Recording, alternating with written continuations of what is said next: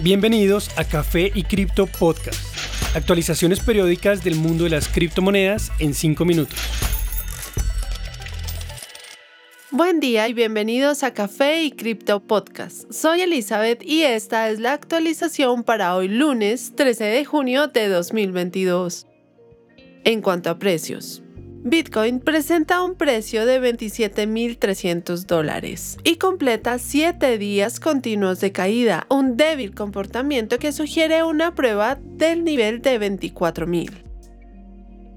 El precio actual de Ether es 1.470 dólares y cae un 20% en los últimos dos días, desde los 1.800 dólares. Su próximo buen soporte es alrededor de los 1.300. Por su parte, BNB tiene un precio de 260 dólares. Prueba de nuevo un área de soporte que no había observado en casi un año. Su próximo nivel a tener en cuenta es alrededor de los 210 con 0.35 dólares, XRP cae nuevamente, acercándose a su soporte crítico de 0.31 dólares, su próximo nivel a tener en cuenta. A pesar de los buenos resultados recientes de ADA, cae nuevamente. Su próximo soporte sería a 0.35, donde se ubicó hace 15 días aproximadamente. Su precio actual es de 0.51 dólares. Las demás criptomonedas del top 10 muestran pérdidas recientes entre 20 y 30% en promedio.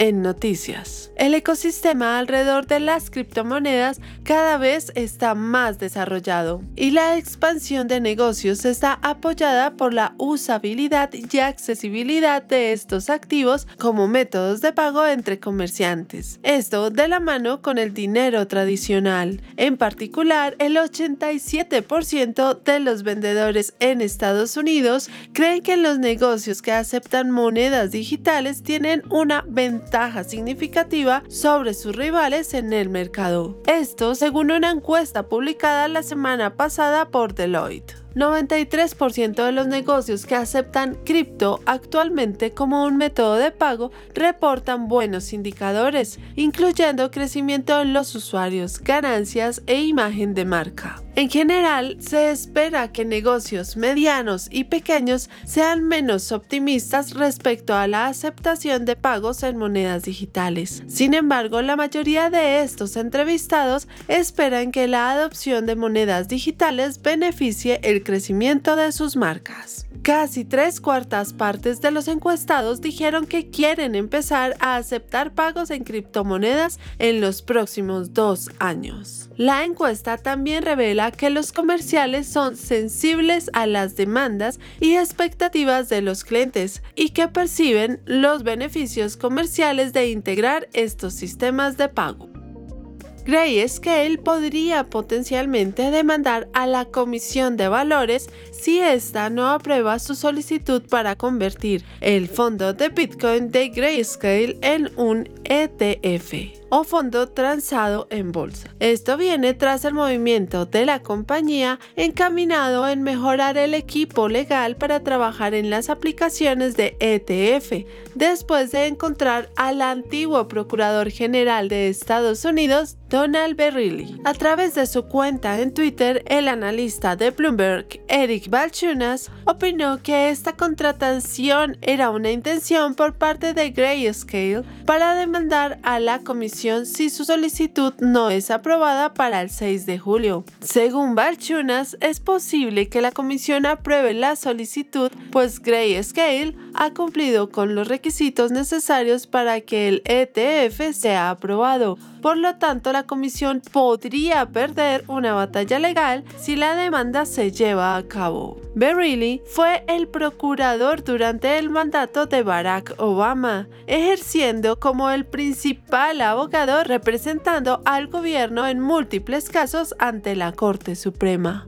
de aprobarse el ETF, los inversores aún ajenos al mercado podrían hacer parte de este sin invertir directamente en Bitcoin.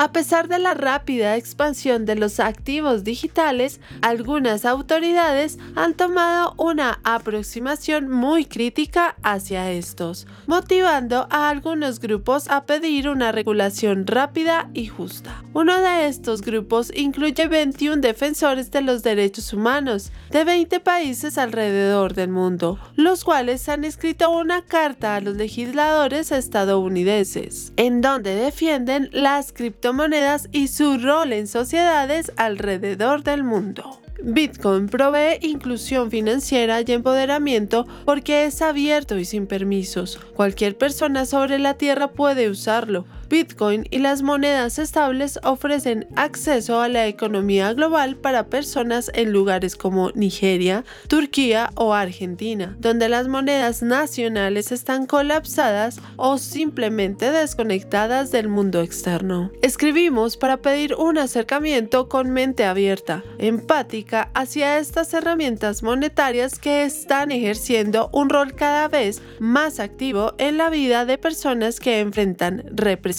política y dificultades económicas. No somos profesionales de industrias de finanzas, pero sí somos humanistas y defensores de la democracia, que han usado Bitcoin para ayudar a personas en riesgo donde otras opciones han fallado. La carta se escribió en respuesta a una escrita una semana antes por un grupo de más de 1.500 científicos computacionales en donde pedían al legislador resistir la presión de la industria de activos digitales para crear un marco regulatorio ante las criptomonedas, las cuales consideran arriesgadas e incompletas.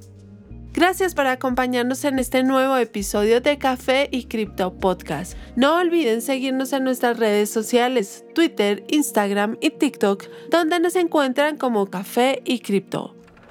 Y recuerden, la cadena de bloques vino para quedarse.